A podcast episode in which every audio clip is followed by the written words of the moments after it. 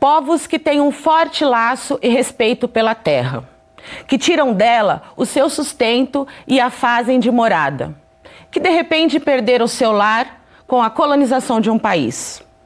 Foram massacrados, dilacerados, tidos como selvagens e escravizados. Os reflexos são sentidos até hoje. No Brasil, vivem mais de 800 mil indígenas, sendo eles 305 etnias diferentes e tendo 274 línguas. Nós pouco sabemos sobre eles. Generalizamos toda essa multiplicidade, reduzindo uma vasta cultura a uma imagem estereotipada de pessoas nuas com cocar, definindo tantos povos através de um único nome: índios.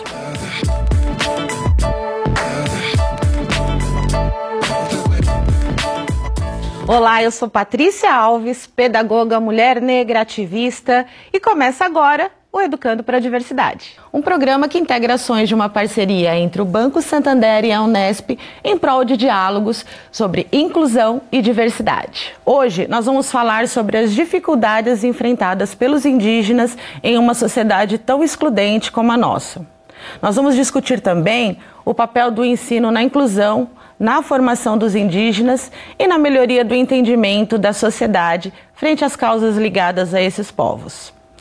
Para essa conversa, estão aqui dois doutores em Ciências Sociais da Unesp de Araraquara, o professor Edmundo Pegion, e do campus da Unesp de Aracatuba, o professor Wilson Galego Garcia. Professores, bem-vindos ao Educando para a Diversidade. E para entendermos a, a realidade dos indígenas, é necessário a gente dar voz a eles. Para isso, nós conversamos com o Irineu, que fala um pouco sobre é, ser indígena e os sentimentos dele frente à sociedade. Yo!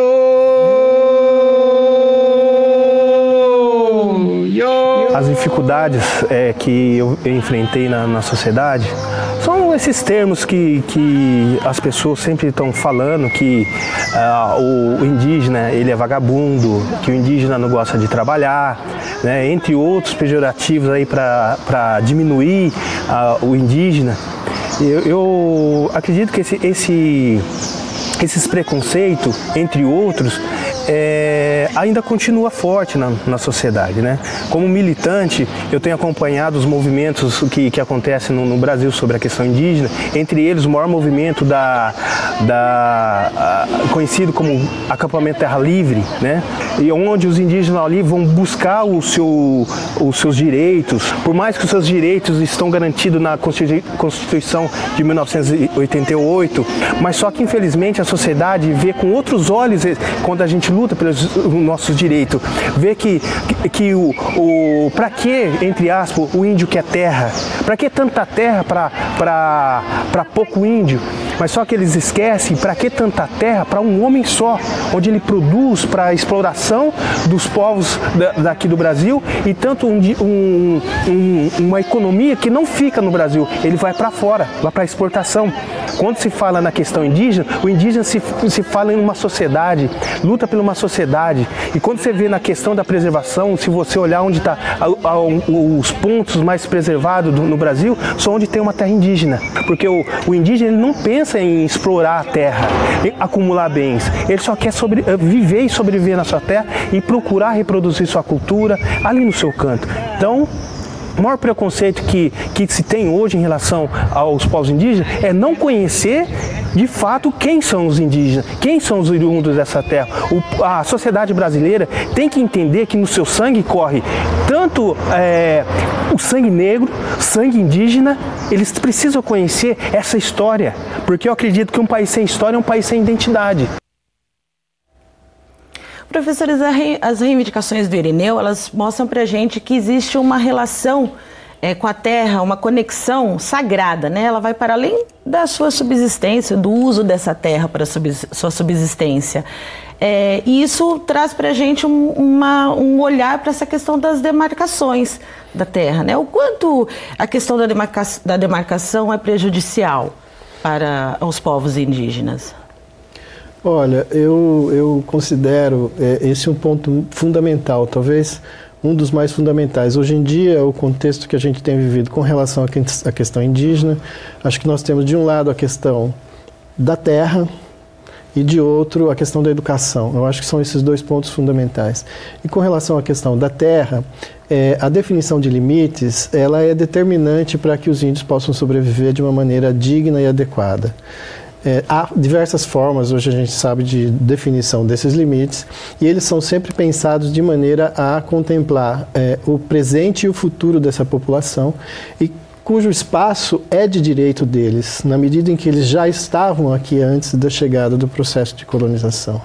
Então, a definição de um território e da garantia mínima de que esses limites sejam respeitados nesse momento que a gente tem vivido, na minha opinião, é algo determinante e fundamental. Se não me falha a memória, já em 1453, o Papa Nicolau, não é, em uma bula, ele autorizou, não, ele deu o direito ao infante Dom Henrique e ao rei Alfonso de, de Portugal de colonizar. Então, foi a doutrina do descobrimento. Se você chegasse antes, você era dono e você poderia escravizar os que não fossem católicos, eles não eram católicos, claro. Então eles poderiam escravizar para sempre e tomar as, as riquezas. E esses, o Império Português no começo e depois os outros impérios, eles se capitalizaram às custas do sangue, do trabalho e das vidas desses povos. Mas o direito, entre aspas, é o direito do descobrimento. E isso é a raiz de todos os males que nós enfrentamos até hoje. Eu que participei, então, do grupo de trabalho que é, elaborou a Declaração Universal dos Direitos dos Povos Indígenas, nós fizemos um estudo em separado e que mostrava que a persistência desse modelo, não é, modelo jurídico baseado no descobrimento e que se perpetua até hoje é que é a raiz desse preconceito, é a raiz dessa exclusão. Porque a primeira coisa que se procurava fazer era tomar a terra, seja de negros ou seja de, de indígenas. E ah, vamos pegar regiões aqui no estado de São Paulo e Mato Grosso. Para você colonizar uma região de Bauru até Mato Grosso, como é que o cartório iria passar escritura? Você tinha que ter um decreto de terra nula. É terra nulis, não é? Sem esse decreto, o cartório, como é que ele iria passar a escritura? Então, primeiro tem um decreto desses. Esse decreto já de antemão tira todas as terras dos grupos que ali viviam ou vivem. E tô retomando a palavra do Irineu, eu não gosto do termo índio, eu uso o termo indígena, uhum. não é o povos indígenas. Mas retomando a própria palavra dele, você tem muito índio e pouca terra. Onde você deveria ter 100, 200 indígenas, você tem 2, 3 mil e de etnias diferentes. Sim. Daí é um quadro completo de fome, de doença, de exclusão social. E você tem uma população que é considerada vagabunda, preguiçosa, suja. Mas quando você vai nas usinas, quem é que está trabalhando nas usinas? Quando você vai nas roças, quem é que está trabalhando nas roças? E quando o Caiuá, o Guarani, o Terena está trabalhando na sua roça de você branco, ele não está trabalhando na própria roça. É onde ele vai passar fome depois quando ele volta para a, a própria terra dele. Muito embora a Constituição Federal assegure aos povos indígenas o direito à posse da terra, ainda há muita luta para essa população fazer valer esse direito constitucional. As terras indígenas são todas as áreas habitadas pelos indígenas e pertencem à União. Atualmente existem impasses no processo de delimitação dessas terras, motivados por manobras políticas, conflitos com latifundiários e interesses econômicos envolvidos nas áreas.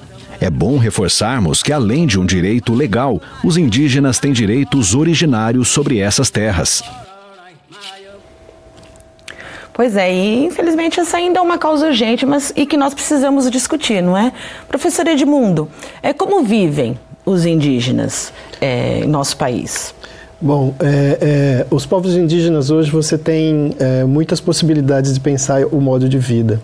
Além dos povos, por exemplo, da Amazônia, que vivem em seus territórios tradicionais, há regiões, como a gente acabou de discutir, por exemplo, Mato Grosso do Sul, onde há a supressão de uma terra tradicional em, em nome de processos econômicos que é, colocaram esses índios para fora do seu território tradicional. Você tem populações é, no entorno da cidade de São Paulo, você tem populações que vivem em centros urbanos, como Manaus Manaus, você tem um bairro Sateré-Maué, é, mesmo em São Paulo, ali na região de Parelheiros. Então, tem diversas formas de vida é, é, apresentadas pelos povos indígenas. O importante é que há um, um, um auto-reconhecimento e uma valorização da forma tradicional de viver que ela se realiza em todos esses contextos. Né? Que a gente tem que entender que a forma de, de, de, pensar a cultura é que tem que mudar um pouco no nosso ponto de vista de pessoas que vivem é, né, não indígenas, digamos assim, né? porque é, a cultura ela se apresenta de uma maneira que ela consegue capturar e compreender e, e, estabelecer processos simbólicos nos mais diferentes contextos. E aí você tem populações, por exemplo, na Amazônia, que tem a coisa da agricultura, da, da, da, da produção de uma memória ali daquele contexto que eles vivem, assim como você tem em São Paulo. Mas há, perceptivelmente, uma, uma identidade, uma defesa do seu modo tradicional de pensar e se organizar. Isso é uma coisa fundamental e importante no meu, no meu entender. A gente tem que perceber que os povos indígenas, eles, embora estejam em contato com a sociedade nacional, eles estão é, a seu próprio modo. Né? E é a gente que tem que entender e saber é, é, conviver com a diversidade, né? Porque eles já sabem fazer isso muito bem, né? Então eles têm a sua língua, mas eles são bilíngues também, eles falam português. Eles têm a sua cultura tradicional, mas eles também se muitas vezes se colocam em termos de ter que trabalhar em centros urbanos e voltar para casa. Tudo isso são contextos que estão postos para eles. Então, na medida em que eles vão experimentando esse tipo de situação, que eles vão vivendo essa relação com a nossa sociedade, eles vão também é, é, se organizando da, de maneira que eles podem é, é, contemplar essa relação com a sociedade nacional e, ao mesmo tempo, valorizar a sua própria cultura tradicional. Por exemplo, quando você fala numa demarcação territorial, é, hoje, num contexto onde há um contato com a sociedade nacional, você tem que pensar também em alternativas econômicas, formas de relação, educação, saúde, uma série de outras coisas que estão ali conectadas com tudo isso que é uma relação. Então, seria uma, uma, uma maneira da gente pensar também como o Estado pensa uh, e realiza essa, essa conexão com a diversidade, porque os índios têm, na minha opinião, eles têm muita clareza da forma como eles se relacionam com a sociedade nacional. Professor, na Constituição Federal nós temos os artigos 231 e 232 que falam sobre os direitos, né? E o senhor tem um, um conhecimento e uma participação da, desses direitos no, no pensamento da, da, Organização das Nações Unidas, né? O senhor pode comentar com a gente, por favor, sobre esses direitos, a garantia, o que eles trazem? É, o grande problema é que no Brasil há leis que pegam e há leis que não pegam, não é? Essa é uma que é, não pega. E o que eu percebi nas, nas discussões das Nações Unidas, porque ali estavam assim, o mundo todo, devia ter umas mil pessoas, entre embaixadores, lideranças indígenas, e as lideranças indígenas falavam em pé de igualdade com os, os maiores representantes aí. E o que nós percebemos é que o Canadá, Nova Zelândia, eh, Portugal, Portugal, Austrália, que votaram depois, inclusive em Nova York, contra, deram o voto contra, o que nós percebemos claramente que a preocupação, Estados Unidos também foram contra. O que nós percebemos é que eles não queriam ouvir falar na palavra reparação, nem por escravidão, porque quando você pensa em povos indígenas, você pensa em é, indígenas do Brasil, mas não é. Você tem indígenas na Lapônia, você tem indígenas na Rússia, na Ucrânia, não é? Na África, no Iraque. Você tem povos indígenas em lugares mais in, insuspeitados aí. E no, no Canadá também. Então, qual era a preocupação que a gente percebia no Canadá? as grandes áreas indígenas estão em áreas petrolíferas. Então o problema era petróleo. O caso de Portugal, eles não queriam ouvir falar na palavra reparação, e a França no começo também, em termos de fazerem reparação aos povos africanos que eles exploram, na verdade, até hoje. Uhum. Eles não queriam ouvir falar nisso. Mas, ao final, quando começaram a entender, a entender de que a reparação que se queria era em termos de saúde, em termos de educação, de melhores condições de vida. Quer dizer, queriam, na verdade, aquilo que os nacionais de cada país têm. Não queriam nada demais. Então, no final de 10, 12 anos, entre avanços e retrocessos, aí a coisa começou a avançar. Mas, fundamentalmente, são esses interesses de que fala aqui no começo do, do programa. O Brasil, como nós já tínhamos a Constituição de 88 e ela é avançada, e o Brasil votou favoravelmente. A legislação, pelo menos, garantia não é, aos indígenas os direitos. Quanto à demarcação, era outra história. Daí dois anos eu levei um manifesto do Paulo Santilli defendendo a raposa a, do sol lá. Então, é, distribuiu folheto, a gente fazia também o nosso, o nosso trabalho fora, é, não é, é, ou junto aos embaixadores, junto ao pessoal, de denunciar esses problemas aí de, de demarcação de terras indígenas. Com relação à nossa Constituição, ela é muito boa do ponto de vista da, da aplicação Perfeita. que está o problema. Tanto é que atualmente qual é a luta, por exemplo, do agronegócio? A luta do agronegócio é é, a PEC 215 ela diz o quê? Que é uma emenda da Constituição. Retirar da obrigação da União a regularização fundiária, a demarcação das terras indígenas e entregar ao Congresso Nacional esse tipo de decisão é, um, é impossível de acontecer. Por quê? Porque o Congresso é movido por um conjunto de interesses e tal que vai acabar impedindo que a, a regularização fundiária aconteça, que é uma obrigação da União e não do, de um governo específico ou de um Congresso Nacional. Né? Então, a, a, questão fundiária ela, ela passa também por uma questão política e a nossa Constituição ela é importante mas ela precisa ser aplicada. Por exemplo, um outro ponto que eles têm é, defendido agora é que nós todos devemos ser contra, o chamado marco temporal. Uhum. Eles querem que as terras indígenas que vão ser regularizadas só sejam aquelas em que os índios estavam antes de 1988. Isso é um absurdo, porque alguns povos eles foram expulsos do seu próprio território e eles fazem uma reocupação desse território que é tradicional. Se a gente operacionalizar o marco temporal, muitos povos indígenas vão ficar sem o seu território tradicional. Então, a, é, essa frente de expansão e o agronegócio, na verdade, está tá tentando desconstruir essa proposta de Constituição que a gente tem de 88 e porque ela é muito boa, porque ela garante direitos mínimos, que são direitos básicos, a essa população.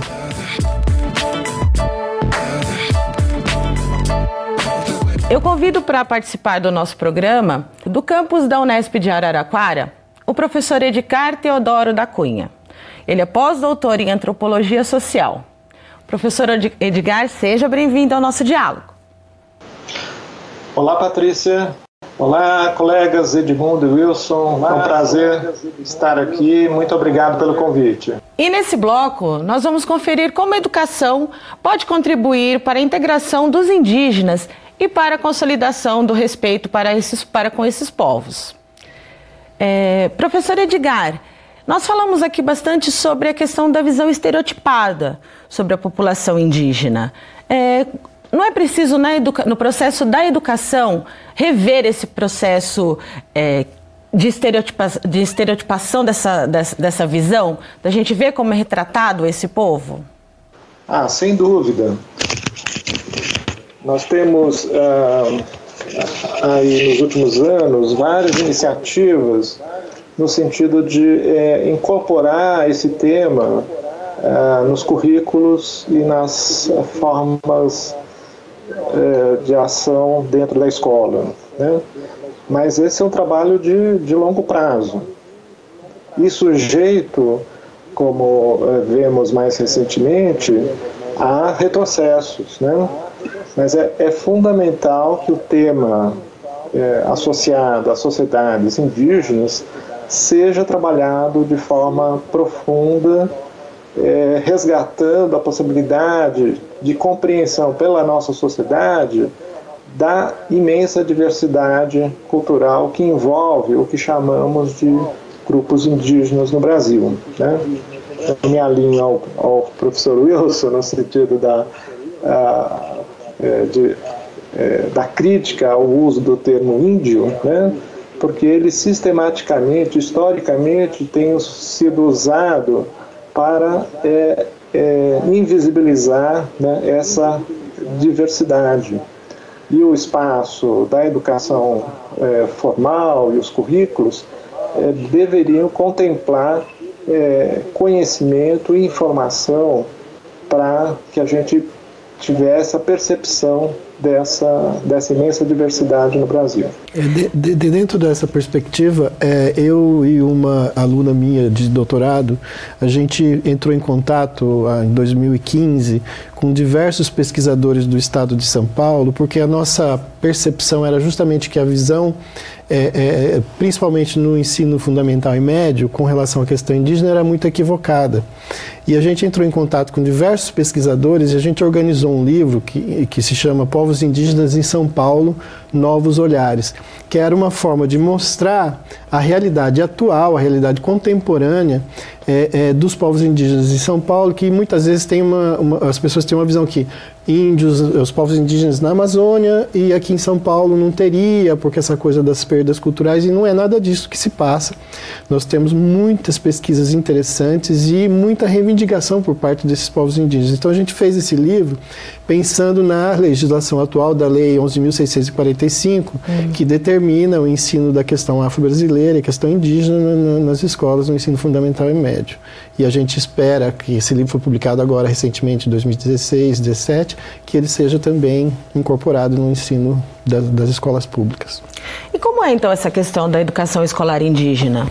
Né? Nós sabemos que existe a, a legislação que está alterando a lei de diretrizes e bases, uhum. mas como ela é pensada, como ela é realizada? Então, é, há um movimento indígena, digamos assim, que é, é, num primeiro momento é, se começa com escolas nas aldeias, um pouco por uma inserção missionária que teve um acordo com o Estado Nacional nos anos 60, e depois com professores contratados pelo Estado, mas no começo, nos 60, 70, eram professores não indígenas. E os, os, os, povos indígenas começaram a notar que era importante que eles tivessem professores indígenas nessas escolas. Então eles começaram a, a reivindicar escola para eles depois do, do, do, ensino fundamental, ensino médio. Alguns foram fazer o magistério, começaram a ocupar as escolas e esses professores então conseguiram, por exemplo, Mato Grosso, Amazonas, cursos que eram voltados para a especificidade da região onde eles viviam, das aldeias, então eram cursos modulares, faziam um tempo de aula, depois voltava para a aldeia, fazia muita pesquisa com a cultura tradicional e a ideia era a legislação dos anos 90 que a educação escolar indígena deveria ser específica, diferenciada, intercultural e bilíngue. Né? Então, nesses termos, por exemplo, uma educação, uma alfabetização, ela deveria acontecer é, é, obviamente, primeiro na língua indígena e depois na língua portuguesa. E uma coisa curiosa que aconteceu foi que esse, é, esses professores que nos anos 90, 2000 fizeram é, é, o magistério e se tornaram professores nas suas comunidades, passaram posteriormente a reivindicar o direito ao nível superior. Sim. Quer completar? É um, um grande obstáculo, não é?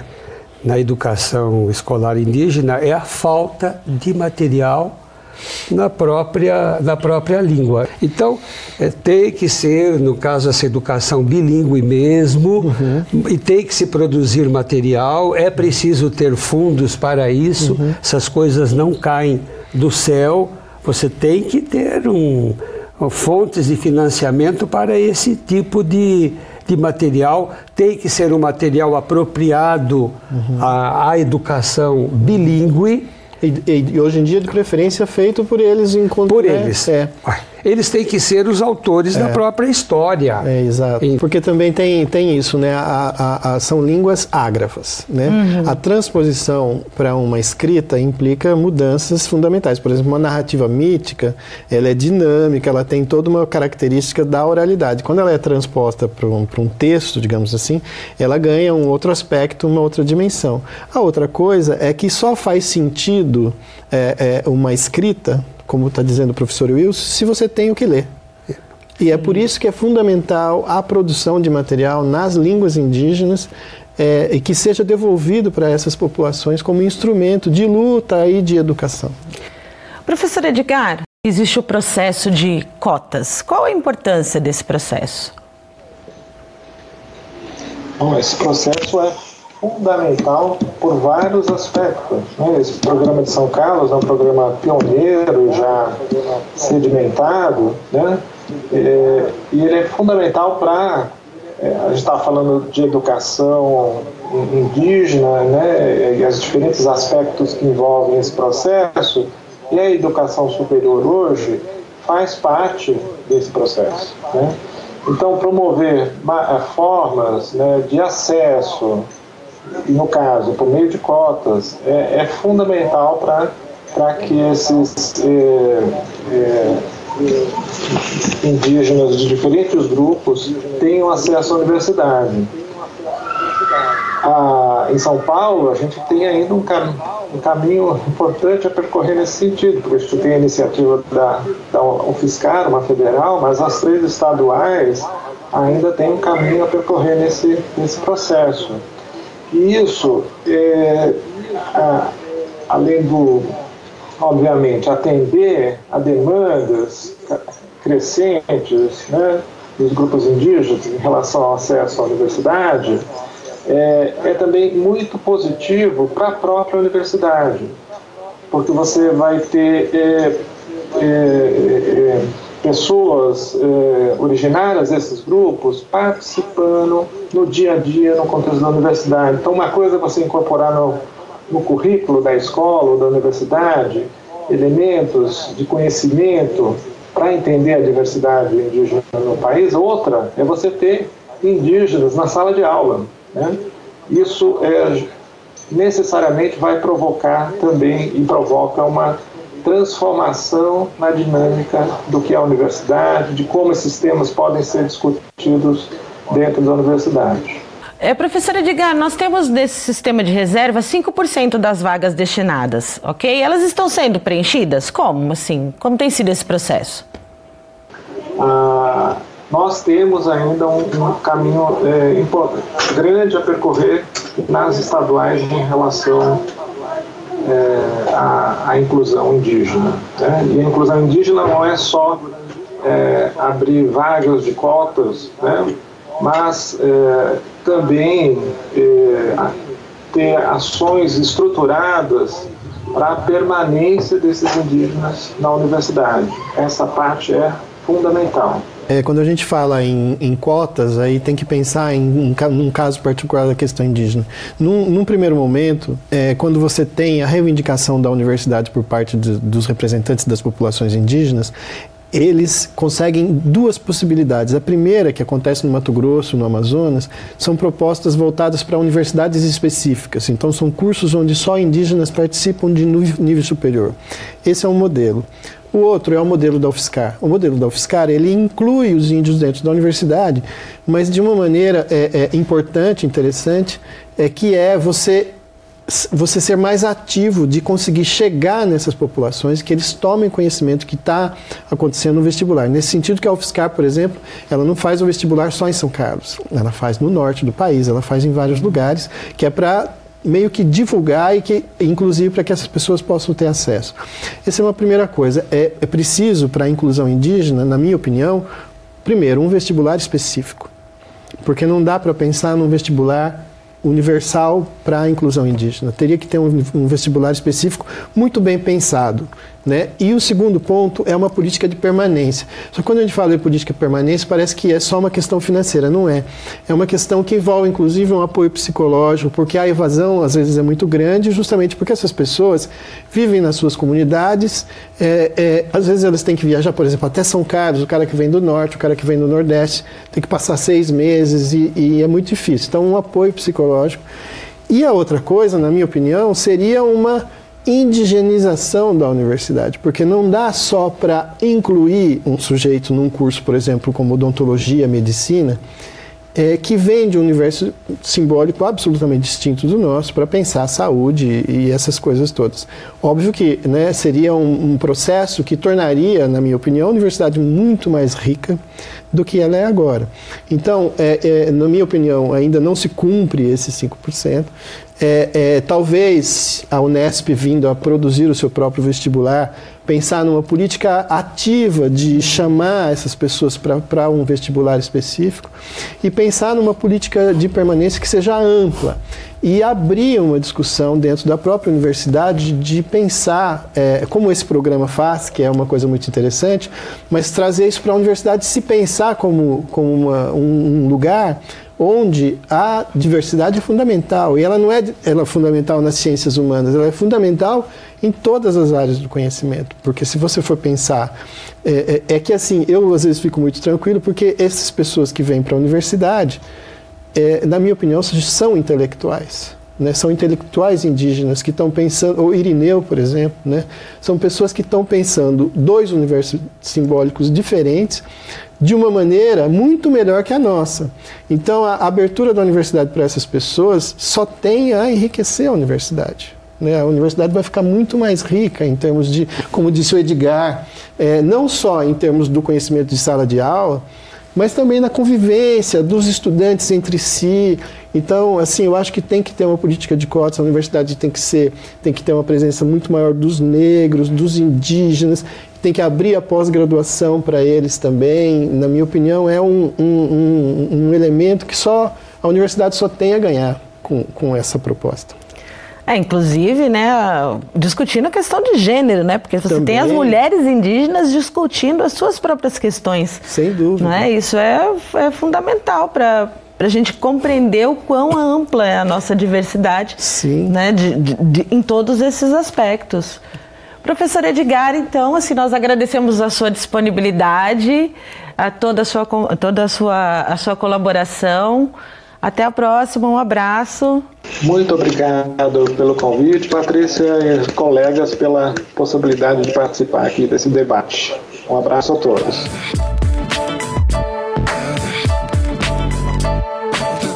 Professor Edmundo, nós vamos voltar lá naquela questão das políticas públicas é uma efetivação, para uma efetivação, né? Como por exemplo é, o sistema de vestibular específico, uhum. né?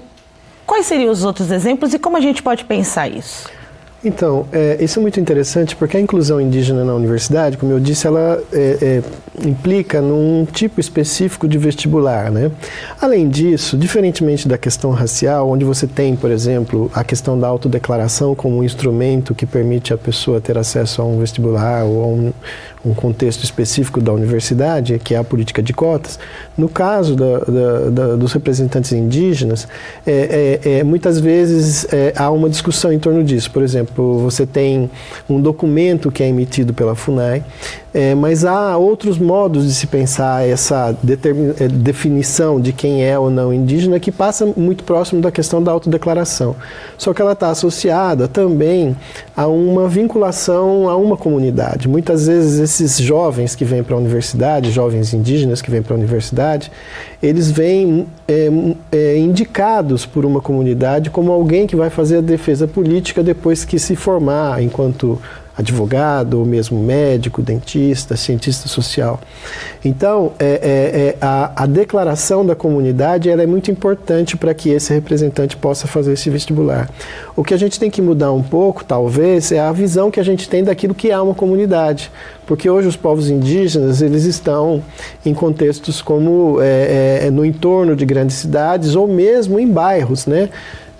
Tem um bairro em São Paulo onde vivem os Pancararus, você tem bairros em Manaus onde tem o Sateré Maué.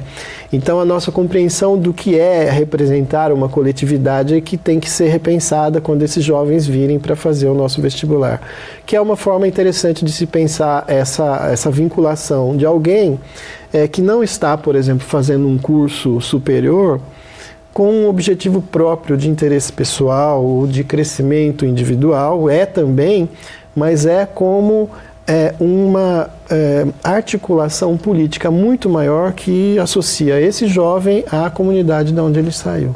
Então, há, por parte desses jovens também, é, um desejo de, de colaborar com e contribuir com a sua própria comunidade. Então, nesse sentido, ser de um, um, representante de um povo é algo importante quando alguém vem prestar o vestibular na universidade. É, e quanto ao vestibular específico, a Unesp não, não terá dificuldades. Uhum. A Unesp tem todas as condições de rapidamente responder a esse desafio. Nós temos já saber acumulado para isso e eu acredito que há uma disposição uh, de luta dos nossos cientistas sociais, dos nossos pedagogos, do pessoal de todas as áreas, todas enfim. As áreas. Há uma disposição muito grande para nós vencermos essa barreira tão grande que esses povos indígenas enfrentam, assim como os negros Sim. e outras uh, e outros grupos aí que são marginalizados. É importante, né, a gente reconhecer que esses processos de inclusão eles estão tratando da gente perceber o quanto a, a, a, a, estar no espaço da universidade, construir a sua carreira profissional não está descolada da sua construção de identidade política, como povo, como cultura. Pode ter certeza. Pois é. Então a gente vai conhecer agora um centro que é referência para os estudos dos povos indígenas na Unesp de Araraquara. O CEIMAN é o Centro de Estudos Indígenas Miguel Angel Menezes.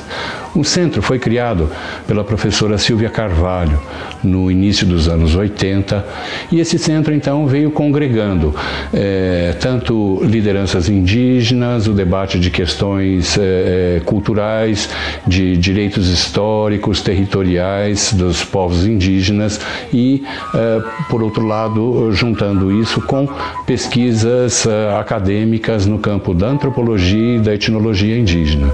Atualmente, sob a coordenação eh, do professor Edmundo Pegion e, e, também a minha coordenação, eh, temos orientados vários trabalhos na, na Amazônia, no norte amazônico e no noroeste amazônico também tanto eh, no âmbito acadêmico, científico, como também os eventos feitos, promovidos pelo CEIMAN, eh, juntam a população das escolas públicas que eh, vem para palestras, vem para exposições das, das lideranças, vem para conscientização desses direitos históricos originários dos povos indígenas.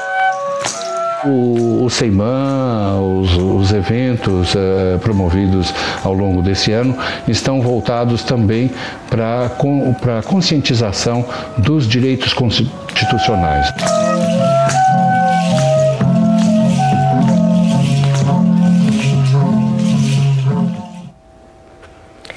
Bom, o CEIMAN é um dos espaços importantes que nós temos na Unesp para dialogar com toda a comunidade, toda a sociedade sobre as iniciativas importantes de preservação da cultura.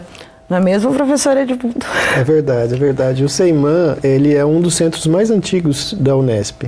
E ele é a síntese, na minha opinião, do projeto da universidade, que é o chamado tripé de ensino, pesquisa e extensão porque ele se funda lá nos anos 80 como um grupo de, de, estudos e pesquisa que a professora Silvia Carvalho e depois o professor Miguel Menendez é, faziam reuniões com os alunos e, e, faziam pesquisas e aí o CEIMAN tinha duas interfaces, na verdade, voltadas para a questão da educação. De um lado tinha esses jovens pesquisadores que iam para as aldeias indígenas, que fizeram suas pós-graduações e hoje são professores universitários e são tantíssimos. E de outro, o CEIMAN é, até é, é, colocou o pé no chão e fez uma ação no campo da extensão, voltada justamente para pensar, de um lado, a questão indígena no seu contexto específico, com as pesquisas, e a questão indígena no ensino fundamental, fundamental e médio, justamente para acabar com o preconceito contra os povos indígenas, as leituras equivocadas que muitos livros didáticos tinham até recentemente e que é, é, estão mudando. E o SEIMAN, na minha opinião, tem um papel fundamental. E outro papel que eu acho que é sempre importante lembrar é que o SEIMAN ele teve uma participação ativa na época da Constituinte que era uma discussão em torno da definição justamente desses direitos que estão hoje na Constituição. O boletim que existe até hoje, chamado Terra Indígena, ele era um instrumento de permuta, que se dizia na época, ele era trocado com uma série de outras publicações, muitos artigos de denúncia, abaixo assinado, documentos em defesa dos povos indígenas foram discutidos e elaborados no contexto do SEIMAN nos anos 80. É, e o SEIMAN também tinha uma preocupação com internacional internacionalização. Também. A Edna de Souza e eu mesmo, nós fomos à ONU, não é? Impulsionados pelo Seiman, pelas mãos da professora Silvia. Silvia. E só para complementar, é, é, de fato, é muito importante destacar o papel da professora Silvia Carvalho nessa, nessa discussão da questão indígena no interior de São Paulo, através do SEIMAN. Depois o professor Miguel Menendez também, que faleceu precocemente. E a gente agora, eu e o Paulo Santilli, na coordenação do SEIMAN, a gente tem tentado fazer, retomar é, é, essa, é, o evento Ameríndia e pegar toda essa produção do SEIMAN, que vem desde 1982, através de boletins e, e a revista Terra Indígena, que tem registro, tudo, é uma revista oficial, e digitalizar esse material e tornar pública essa discussão. Então a universidade tem mesmo um histórico, né, na preservação, na valorização da cultura dos povos, dos povos indígenas, né? Tem um trabalho já longo e valoroso nesse sentido, né? Então esse, essa, essa questão de pensar o acesso dessa população não é, um, não é recente, né? É, é pensado dentro de todo esse essas conquistas que você disse, né? Do, todo um trabalho de conquista política, Nada de inserção dessa população. Céu, sabe? É uma construção contínua. E, e, é uma onda, agora nós não podemos perder essa onda. Sim, é. E aí a gente pensando, né, tem a formação desses profissionais, é, quando esses profissionais terminam os seus cursos, como é que é o retorno deles? Que você tinha começado a falar para a gente, né? É, como é o retorno desses profissionais para as suas comunidades? É, muitos voltam, outros não voltam, como uhum. é um pouco mais específica essa questão? É, então, há aí várias dimensões, digamos assim, né? De um lado, você, como eu disse, no caso de um vestibular que teria uma indicação de uma comunidade, há aí um vínculo político dessa pessoa que está fazendo a universidade, né? É, esse vínculo político, ele tem uma série de implicações. E tanto ele pode é, é, é, voltar para a própria comunidade, como ele pode ser um representante da comunidade em contextos, por exemplo, ele pode se tornar um advogado, ele pode se tornar um médico. É, enquanto a gente está discutindo o vestibular, a gente já tem que começar também a discutir a pós-graduação. Então a gente tem que pensar num, num, num, representante indígena que faz uma graduação e que faz um mestrado e que faz um doutorado. A gente já está tendo vários exemplos e que começam a surgir, por exemplo, na Universidade Federal do Amazonas, você tem pesquisas em colaboração entre estudantes de pós-graduação que são do Alto Rio Negro e antropólogos. Então, agora, por exemplo, no centro de Manaus tem um, um, uma casa que chama Centro de Medicina Indígena, onde os pajés, os xamãs do Alto Rio Negro, têm vindo e atendido a população de Manaus, não indígena, com o apoio dos, dos indígenas que são antropólogos. Então, estão fazendo levantamento de narrativas, é, registrando tudo isso em livro. Então, é uma experiência fantástica que a gente pode, de repente, pensar para a Unesp. da sua própria história mesmo. Exatamente. Pensar para a Unesp como possibilidade. É, eu acho importante. Pois é, e pensando que a gente pode ser um espaço para dialogar sobre essas diferenças que são importantes, a gente está chegando ao fim e eu gostaria de agradecer a presença dos nossos convidados e de vocês que acompanham o programa. Professores, muito obrigada pela participação nesse nosso programa de hoje. Nós é que agradecemos a oportunidade de tentar de alguma forma chamar a atenção para a diversidade, não é? E também para esse mapa da exclusão dos povos indígenas da nossa, do nosso imaginário social. Eu também gostaria de agradecer e dizer para vocês que é uma iniciativa muito boa é, esse programa. O Educando para a Diversidade é fruto da parceria entre o Banco Santander e a Unesp.